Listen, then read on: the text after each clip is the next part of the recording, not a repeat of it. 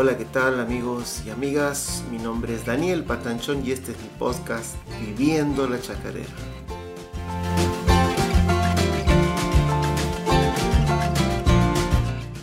Aquí te voy a relatar las andanzas y peripecias de un músico eh, santiagueño, ¿no? Por todos los lugares donde me ha tocado estar.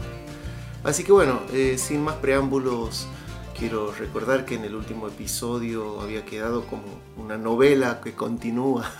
Entonces mucha gente me escribió para preguntarme este, cómo seguía. Bueno, casualmente justo después de ese capítulo se estiró un poquito el tiempo hasta que salió este. Pero bueno, quiero eh, retomar de ahí que yo me había quedado en Córdoba ya eh, eh, como iniciando mi año estudiando en la Universidad de Córdoba, estudiando la carrera de composición en la Escuela de Arte y también había empezado ya a tirar líneas y contactos para conseguir algún tipo de trabajo tocando, ¿no? si bien es cierto, yo seguía tocando de manera oficial con Horacio Vanegas, lo cierto es que tocábamos muy, muy, muy poco.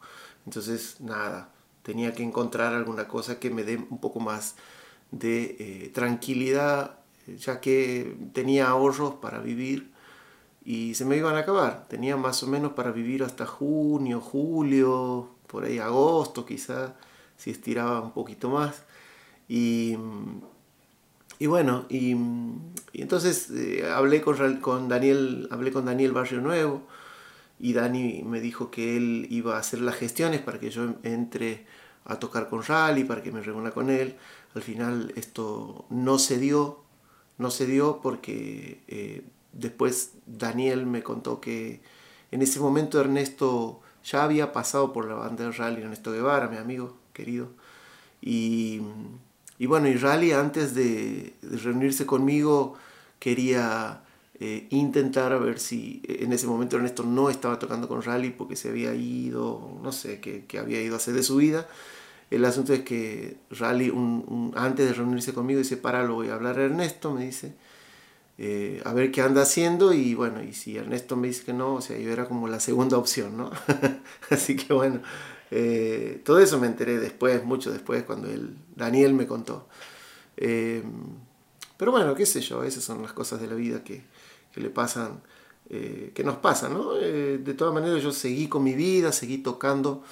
Eh, uno de mis primeros trabajos en Córdoba Capital fue casualmente, irónicamente, en Santiago del Estero, porque vino mi amigo Raúl Dargoltz, que era un director de, teatro muy conocido en Santiago, que lamentablemente ya no está entre nosotros, eh, y tengo el mejor recuerdo de él y de, y de su compañera Sonia, Sonia Moglia.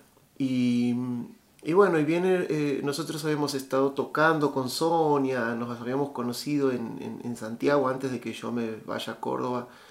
Eh, y, y, ahí lo habíamos conocido a Raúl también. Y bueno, Raúl era un tipo muy, muy, muy sociable, muy, muy anfitrión en su casa, muchos asados, muchas reuniones.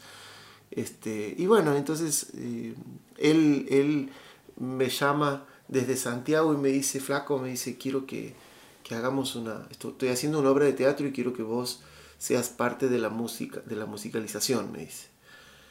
Ay, qué bueno, Raúl, le digo, bueno, ¿qué es lo que hay que hacer? Entonces resulta que, voy a resumir un poquito, resulta que él estaba haciendo una, una, una obra que no me acuerdo cómo se llama, la verdad que eh, como no tengo una vida de teatro me olvidé. eh, pero era, era algo así como la historia de Jesús, una cosa así. Entonces, eh, la música era el disco La Biblia de Box Day. Entonces, yo lo que tenía que hacer era armar la banda para tocar la Biblia de Box Day con algunos músicos eh, que yo considere, ¿no? Yo era como el director musical de eso, y hacerlos ensayar y qué sé yo, y, y, ser el nexo con Raúl. Entonces le digo, sí, Raúl, le digo, pues mira que yo vivo en Córdoba, le digo, estoy, estoy ahora ya no vivo más en Santiago y, ah, me dice, sí, sí, sí. Este, bueno, a ver, en ese momento no, no había este, tanto celular, así que seguramente me habrá llamado, este, no, en ese momento yo tenía un celular y seguramente me llamó y yo tenía el número de Santiago todavía. Entonces, él... Em, me, me, dice que sí, que bueno, que se iba a hacer cargo de todo lo que implicaba que yo me traslade a, Santiago, ¿no? Para ser parte de la obra. Y, y luego este, eh, tenía que elegir los músicos. Entonces le digo, Raúl, mira, yo estoy tocando aquí con una banda de aquí de Córdoba y yo ya estaba con el Flaco Alessio, con, con, con Jorge Boneto, ¿no? Estábamos tocando. Estaba Parvex también, pero éramos demasiado. Entonces, este, lo único que necesitábamos, no necesitábamos teclado, necesitábamos solo eh, la batería y el bajo. Entonces, eh, éramos nosotros y la Sonia, Sonia Moglia, ella era la cantante, ¿no? Nosotros tocábamos nomás los temas y ella iba a cantar. Íbamos a tocar en vivo en, en, el momento de la obra. Así era. O sea, venían actuando los actores, qué sé yo, y en un momento empezaba a sonar la canción y éramos nosotros tocando en vivo, ¿no? Ahí en, en el mismo escenario. Así que bueno, así nos no, no fuimos con... Yo me junté con mis amigos en Córdoba, ensayamos, eh, armamos los temas, qué sé yo, y después nos fuimos al estreno eh, nos fuimos a ensayar, qué sé yo, no me acuerdo si una semana o una cosa así, en Santiago, antes del estreno, porque se iba a estrenar ahí en el Teatro 25 de Mayo o en el Paraninfo de la UNCE, no recuerdo cuál era el lugar elegido, ¿no? Pero era un teatro así lindo de Santiago. Y bueno, así llegamos a Santiago, era mi, una emoción muy grande para mí porque después de, de algunos meses, porque después de algunos meses eh, yo podía volver a Santiago una vez más y, ver a mi vieja y ver a mi, familia y, ver a mis amigos y hacía poquito que me había ido, entonces eh, es lindo, era lindo siempre volver, ¿no? Y bueno, llegamos y, pegamos onda, rápidamente los chicos pegaron onda con Raúl, con el grupo de, de teatreros, con los actores y, ya este, empezamos a disfrutar de esa, de esa experiencia linda que fue eh, la única que, que, tuve así en teatro, o al menos no recuerdo otra, eh, tocando en vivo ¿no? en, un, en, un, en, una obra de teatro. Eh, hicimos un par de shows ahí, después me parece, no, no, recuerdo, hicimos algunos shows más, no me acuerdo, pero como era una obra muy, con mucha gente, muy numerosa, era muy difícil hacerla, entonces, este, nada, nosotros eh, hicimos ahí el laburo de, la musicalización y bueno, la pasamos bien y seguimos. Entonces yo viví, nosotros vivíamos en Córdoba, así que hacíamos el show y nos íbamos, nos volvíamos a Córdoba, ¿no? Yo a la casa de Claudio de la Rúa, donde él muy, muy amablemente me, hacía un lugar en su casa, ¿no? Eh, y seguía estudiando y seguía este, viviendo, pero eh, con la banda, con, con, con los chicos también buscábamos eh, lugares para tocar eh, rock y era muy difícil, muy, muy, muy difícil. El caso es que eh, también en ese momento yo ya me sentía un poco incómodo en la casa de Claudio porque, nada, porque no era mi casa, no pagaba alquiler y yo sé que él lo hacía de corazón y, nunca tuvo problemas. Y si algún día de esto, si, algún día él escucha esto, yo de aquí le mando un abrazo y un, un agradecimiento que siempre he tenido con él y con su familia, este, porque ya, ya, no, ya no quería estar más en la casa de él, pero eran cuestiones personales mías, ya, ¿no? ya me sentía como, como bastante ocupa ahí. Entonces conversando con mi, con mi pareja de ese momento que tenía, este, que tenía ahí en Córdoba, este, a mí me quedaba un poco de plata, entonces dijimos, bueno, vamos, ¿qué te parece? Me, este, me dice ella, y yo también estaba en ese plan.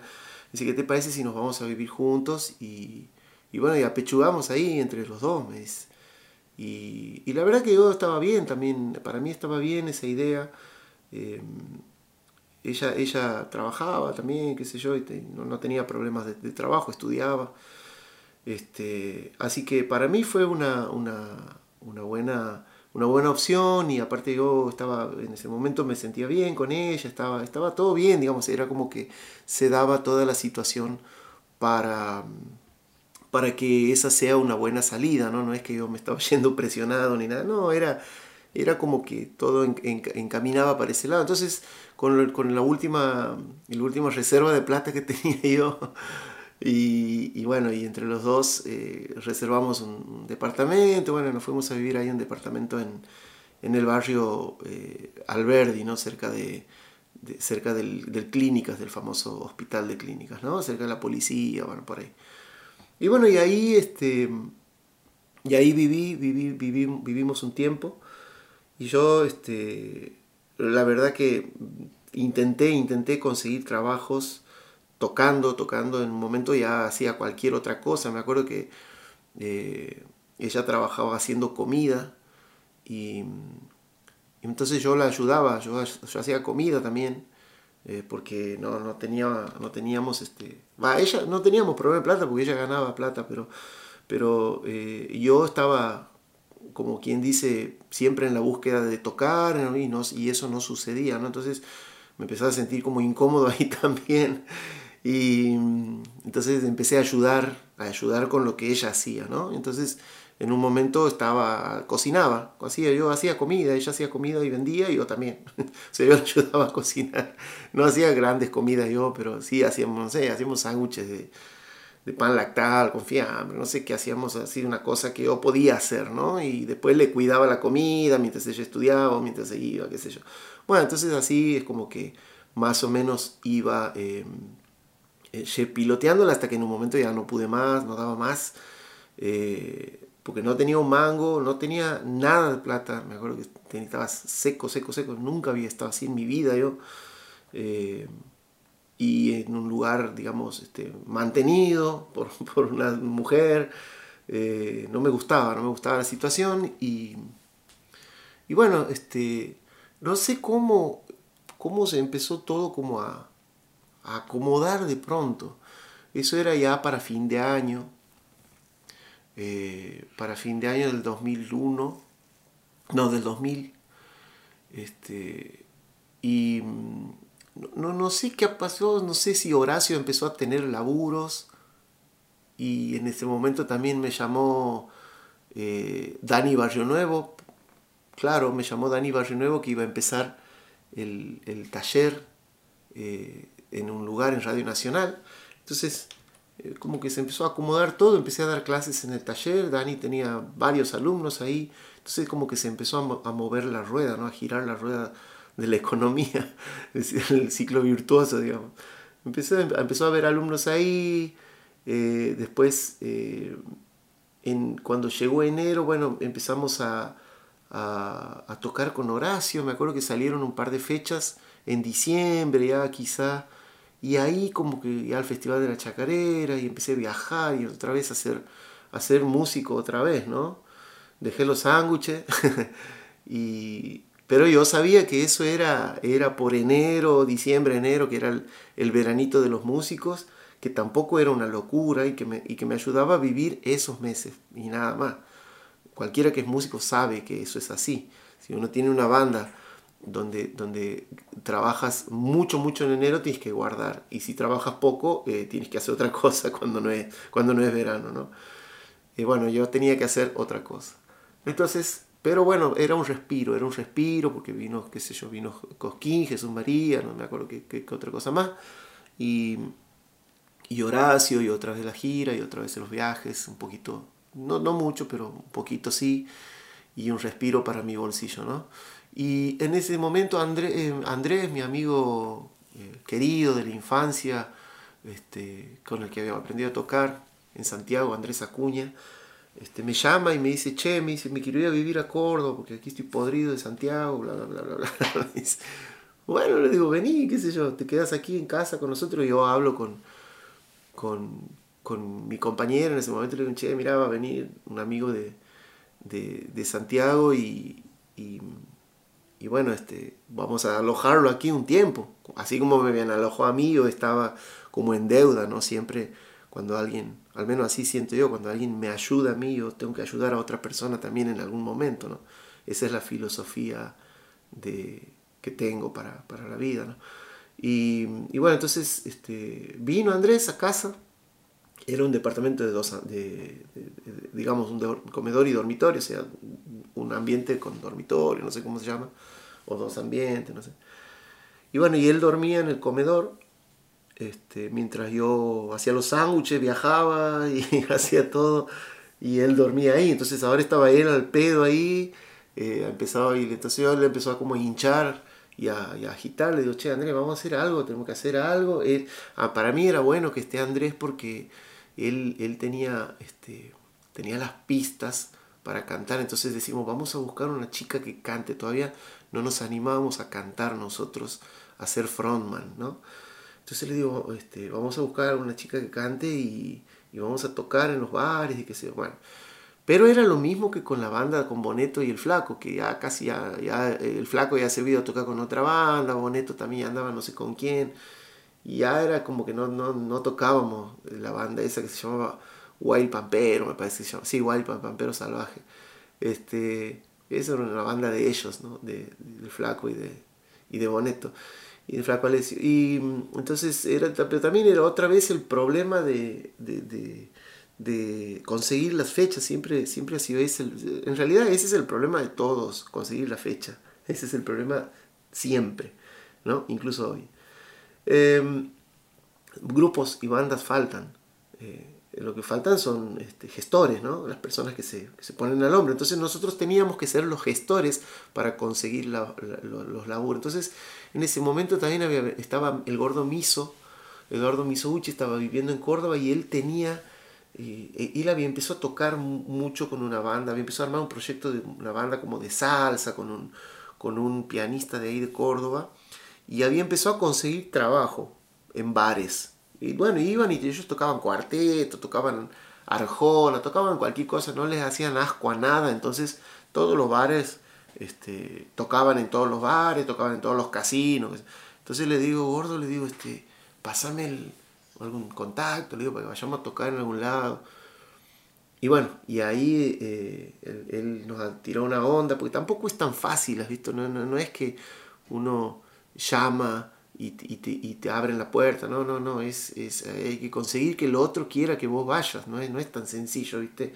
Muchas veces eh, las personas, los músicos creemos que, que, no tocamos porque no tenemos el teléfono del bar y en realidad no, nosotros vamos a tocar en el bar cuando el dueño del bar quiera que nosotros toquemos cuando, y cuando haya gente que quiera escucharnos a nosotros, ¿no? Según lo que hagamos, qué sé yo si vamos a tocar covers, si vamos a tocar nuestros temas, si vamos a tocar folclore, lo que sea, siempre estamos condicionados por, por la demanda del público. O sea, si no hay una demanda del público hacia esa banda, eh, esa banda no va a tocar. Entonces, eh, no se trata ni de oportunidades, ni de, ni de que el bolichero es bueno, ni que, de que es malo, ni nada de eso. Se trata simplemente de que uno haga cosas que el público este, demande, o mejor dicho, que lo que uno hace sea demandado por el público. Entonces ahí sí aparecen las fechas. Eso no sucedía con la Gran 7, por ejemplo. Este, nosotros hacíamos cosas, el público quería eso y bueno, y estaba, todo bien, digamos, era la ecuación. Bueno, entonces en Córdoba eso no, no, no lo teníamos todavía, pero conseguimos ese teléfono, eh, no sé cómo lo convencimos a un tipo y, y, fuimos a tocar a un bar con una chica que habíamos conocido que fue en Altagracia, nuestro primer, nuestro primer show con Andrés y la piba esta que no me acuerdo ni el nombre, pero una piba jovencita, cantaba lindo, pero no, no, era, no era, ella no tenía, no tenía dotes de artista, digamos, eh, no iba al frente, no hablaba con la gente, no hacía nada, nosotros éramos los que teníamos que poner la jeta, digamos, ella solo ponía la voz y, y bueno, y, su cara, ¿no? Bonita, de juventud, qué sé yo. Nosotros también éramos un poco jóvenes, 27 años tenía. Bueno, el asunto es que, es que fuimos a tocar en Altagracia y, y para nosotros fue un fracaso total, un fracaso como, como nosotros dos. Y, y, la, y la piba también renegando, que la piba se cruzaba, no era, no era música, no era una cantante eh, avispada, digamos, o sea, tenía problemas y bueno, y entre la presión del debut y qué sé yo, me acuerdo que Andrés cuando volvíamos, Andrés se quería volver a Santiago ya. y yo le decía, no, le, decía, no, no te vuelvas. vamos, Quería volver a lo seguro, ¿no? Quería volver, a, quería volver atrás. Y yo le decía, no, no, mira, vamos a hacer las cosas, vamos a empezar de nuevo. Le digo, vamos, vamos a tocar nosotros dos solos, le digo. Vamos a prepararnos nosotros dos y vamos a hacer nosotros el, el choreo, le decíamos. El choreo porque es tocar lo que la gente demanda, ¿no? Y y bueno, y le digo, vamos a tocar nosotros el choreo. Eh, bueno, dale, me dice. Entonces empezamos a, preparar nosotros las canciones para cantarlas nosotros. Y bueno, no había canciones en inglés porque no sabíamos cantar en inglés, no había algunas canciones que no llegábamos porque no sabíamos cantar y qué sé yo, y cantábamos lo que podíamos Lo que sí había era mucho solo de guitarra, mucho solo de teclado, porque eso sí sabíamos hacer, ¿no? Entonces, y bueno, pero después otra vez teníamos el problema de la famosa fecha que no conseguíamos.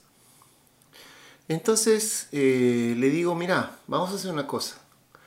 Vamos a caminar por Nueva Córdoba, por, por la zona del Abasto, le digo, por la zona del río, que ahí hay un montón de boliches donde, donde sabíamos este, andar con, la otra banda y con la banda de, de Boneto y el Flaco. Y en algunas tocábamos, qué sé yo. Bueno, el asunto es que, es que fuimos así, no sé cómo, grabamos un demo, nosotros dos cantando, qué sé yo. Andábamos con unos CDs que habíamos logrado eh, hacer copias ahí en, en la casa del Seba Vergallo, que él tenía una replicadora de CD en ese momento, una computadora. No había en ese momento tantas, ¿no? Seba Vergallo que tiene el estudio de Démona con su hermano Martín, hoy en día, ¿no? Un estudio de, de primera, donde yo he grabado ahora mi último disco. Y bueno, este, nos vamos a, a patear la calle, como quien dice, con los CD y a rebotar, ¿viste? Porque era suerte y verdad. O sea, llegábamos más o menos, calculábamos llegar a las 9 de la noche, cuando, no sé, viernes y sábado, cuando todavía no empezaba todo el quilombo, para ver si enganchábamos algún encargado, algo que se pueda ocupar de atendernos y qué sé yo. Y bueno, rebotábamos en todos lados porque nadie nos quería atender, porque este, a veces sí nos recibían y nos recibían y nos recibían el disco y todo, pero después quedaba el disco en una caja llena de discos de un montón de gente que iba y hacía lo mismo que nosotros, ¿no? O sea, entonces rápidamente yo empecé a entender también que no, no funciona así la, no funcionaba así la, la, la, la, rueda de trabajo no iba a comenzar de esa manera, ¿no? Este, y, y bueno, y Andrés este, también como que se empezó a bajonear y qué sé yo. Y yo era como que tenía, yo no, no quería otra vez, todavía tenía resto, otra vez era un año nuevo, era, digamos, tenía resto del verano, qué sé yo. Y no quería que se me empiece de nuevo otra vez a, a, a deprimirme yo también. Entonces empiezo a pensar y me acuerdo de un, de, una, de un amigo que teníamos eh, que él, él nos había hecho tocar una vez en María María con, con, con, la banda de Boneto y el Flaco, ¿no? Entonces él, él es este, José María Garombo, que es un, un amigo de, de, de, de, Río Cuarto, él ahora vive en Río Cuarto me parece, en ese momento vivía en Córdoba, entonces eh, le, le digo Ah, le pido, consigo el teléfono de él, me acuerdo de él, consigo el teléfono de él, pues yo no era el que conseguía fechas en las otras bandas, ahora sí. Entonces le llamo y le digo, che, José, le digo, ¿cómo andas? ¿Qué sé yo? Mira, estoy con un amigo, bla, bla, bla. Queremos hacer esto, qué sé yo.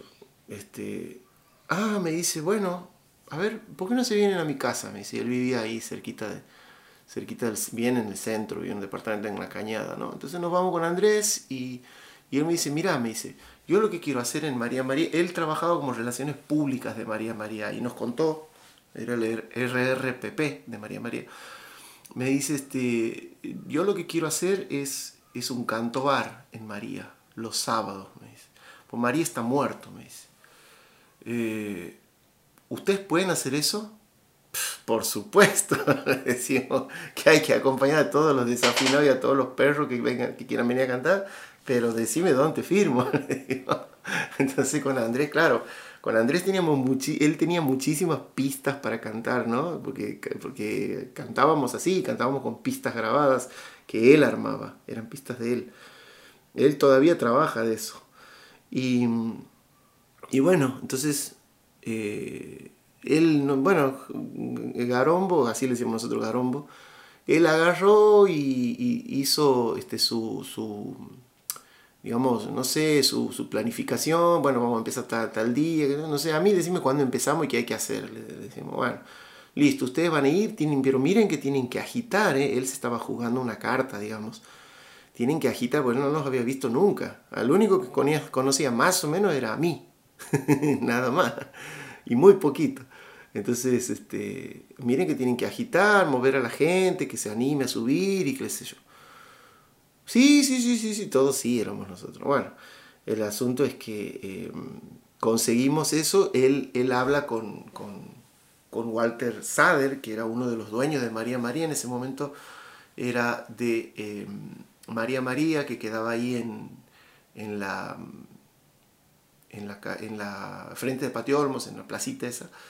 Ahora hay un banco, me parece. Este, ese, en ese momento era, María María era de Sader, de Walter Sader, que es de los Tequis, de, de Gustavo Gutiérrez, que es el manager representante de los Copla, hoy en día también, y de una, uno más que no me acuerdo el nombre, este, que era el dueño del inmueble, o sea, el dueño del edificio, digamos, donde estaba María, que era una casa vieja.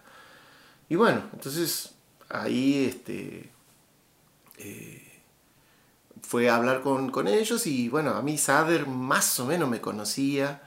Eh, yo los conocía un poquito, un poquito a los tequis, muy poquito. Eh, y, bueno, pegamos onda, qué sé yo, y, se fijó la fecha para un sábado, de, no sé, de abril, ponerle. En abril largamos con el karaoke y si está todo bien, seguimos. Porque María María era un lugar donde, donde las bandas, bueno, Córdoba es así, ¿no? Pero María María eh, no, tenía mucha rotación de banda, tenían cuatro bandas eh, de miércoles a sábado o de miércoles a domingo, eh, cinco bandas, una cosa así, y este, tocaban todo el año, fijo, siempre, así, y algunas estaban siempre, incluso pasaban los años y seguían las mismas bandas, ¿no? que nosotros estuvimos ahí varios años el mismo día también, o a veces nos cambiaban de día, pero, pero el, lugar era como que no tenía rotación de banda, siempre era lo mismo, digamos, la misma banda. Entonces, este, eso, eso también está bueno, este, porque sobre todo para la gente, pues ya sabe lo que va a ver. Entonces sabían que tal día tocaba tal cosa, tal banda en, tal lugar, y, iban a ver, y porque sabían que la noche iba a estar así, asá, iba a estar buena, qué sé yo. Eh, no sé, me acuerdo que estaba el flaco Pailo, por ejemplo, los jueves era el día del flaco Pailo. Entonces vos ibas el jueves y sabías que eh, te ibas a reír porque el flaco contaba cuentos. Eh, los domingos había folclore, entonces vos sabías que los domingos ibas y había folclore. Entonces eh, era como, a mí siempre me pareció muy piola ese sistema, ¿no? Que eso ya estaba de la época de, claro, de la época esa de Sader y de, y de Gustavo Gutiérrez. Entonces, este, ahí lo que, lo, que, lo que hicimos fue ir el primer sábado con Andrés, me acuerdo que lo contratamos, lo contratamos a Boneto, eh, trajimos uno más porque, porque teníamos como miedo, Entonces, entonces lo trajimos a él para que él también cante, ¿no? Eh, entonces era Boneto, eh, Andrés y yo éramos los tres. Y, y, bueno, y nada, y lo pasamos re bien porque empezamos tocando nosotros y Boneto también toca bien, canta bien y nosotros también tocábamos y qué sé yo, entonces rápidamente, y aparte teníamos un repertorio que había que hacer, o sea, mil horas, costumbres argentinas, qué sé yo. Hasta que en un momento me acuerdo que, bueno, después se empezó a armar el canto bar y había unas listas, no, no era el canto bar como con computadoras todavía, había unas listas, una lista de una carpeta con una lista y los tipos subían a cantar y nosotros teníamos que acompañarlo con la guitarra, con el piano, como sea. Che, ¿vos la sabes? Sí, más o menos, bueno, pum. Y ahí era, así era, ¿no? No había pistas, no había, no había ese sonido pitito que hubo después en los karaoke, sino que eran instrumentos reales y músicos de verdad reales, ¿no? Entonces eso era como un plus, o al menos eso era lo que nosotros creíamos que era un plus, creíamos. Después nos íbamos a, dar cuenta que, que no siempre los, los las personas eh, de, boliches o los, o los managers o los RRPP o qué sé yo, piensan de esa manera. Pero bueno, eso, eso más adelante. Bueno, el asunto es que, es que nosotros eh, hicimos, eh, empezamos, hicimos la primera noche de canto bar y fue un éxito. Le gustó a, Sader, que era Walter Sader, que era el que, el que iba, al, el dueño, el único dueño que iba era él, porque él se ocupaba de, de las noches, digamos, se ocupaba del boliche. Este, le gustó, le gustó mucho, nosotros estuvimos muy bien, eh, hicimos todo lo que había que hacer, tocamos todo lo que había que tocar, acompañamos a todos los perros que había que acompañar, eh, la gente se volvió loca, les, encantó porque incluso nosotros en, eh, en, el medio del karaoke hicimos folclore, que era algo que nadie hacía. Este, Entonces, nada, en el medio en el medio de, los temas de, los enanitos verdes qué sé yo, entra mi pavo sin golpear, el puente carretero, no sé, todo, todo, y hacíamos todo y tocábamos todo. Entonces, eso fue una pata que pusimos ahí en María María y, y, la, y tuvimos la pata ahí por cuatro años más o menos tocando. Después fuimos cambiando, pero en ese momento del karaoke eso nos sirvió a nosotros para empezar a trabajar ahí y ya teníamos un trabajo fijo, digamos. Todavía estábamos en el uno a uno. Me acuerdo que ganábamos 50 pesos, 50 dólares. Así que rápidamente ya Andrés pudo buscarse un lugar donde vivir y se fue a vivir a, una pensión y nosotros ya estábamos más tranquilos. Eh, yo ya tenía para aportar, qué sé yo, no, no, había llegado, ya empezaba a ahorrar de nuevo, empecé a tener... Y también lo más importante era que María María... Eh, venían muchas personas del interior de Córdoba, bolicheros del interior de Córdoba, sabían del prestigio que tenían las bandas que tocaban ahí. Entonces eh, venían ahí a buscar bandas. Entonces nosotros empezamos ya a tocar también en otros lugares, no a hacer el karaoke, sino que simplemente íbamos y tocábamos y éramos los tres. Y empezamos a, rápidamente a, tocar en otros lugares de Córdoba, en otros boliches de Córdoba. Y, empezó de nuevo la, rueda a girar, ¿no? la rueda virtuosa de la economía, que era lo que a mí me estaba matando eh, de la incertidumbre y creo que a cualquier persona le sucede eso, ¿no? cuando no tiene el sustento diario, digamos, eh, es muy difícil pensar en proyectos y en cosas cuando uno no tiene para comer. Así que nada, eh, ahí empezó otra vida, otra manera de vivir Córdoba cuando logramos pegar ese trabajo que fue definitivo para nosotros eh, en Córdoba, ¿no? en María María. Y bueno, y en el próximo les voy a contar todo lo que hacíamos en María María y cómo siguió después la cuestión. ¿no? Así que bueno, nos vemos la próxima. Adiós.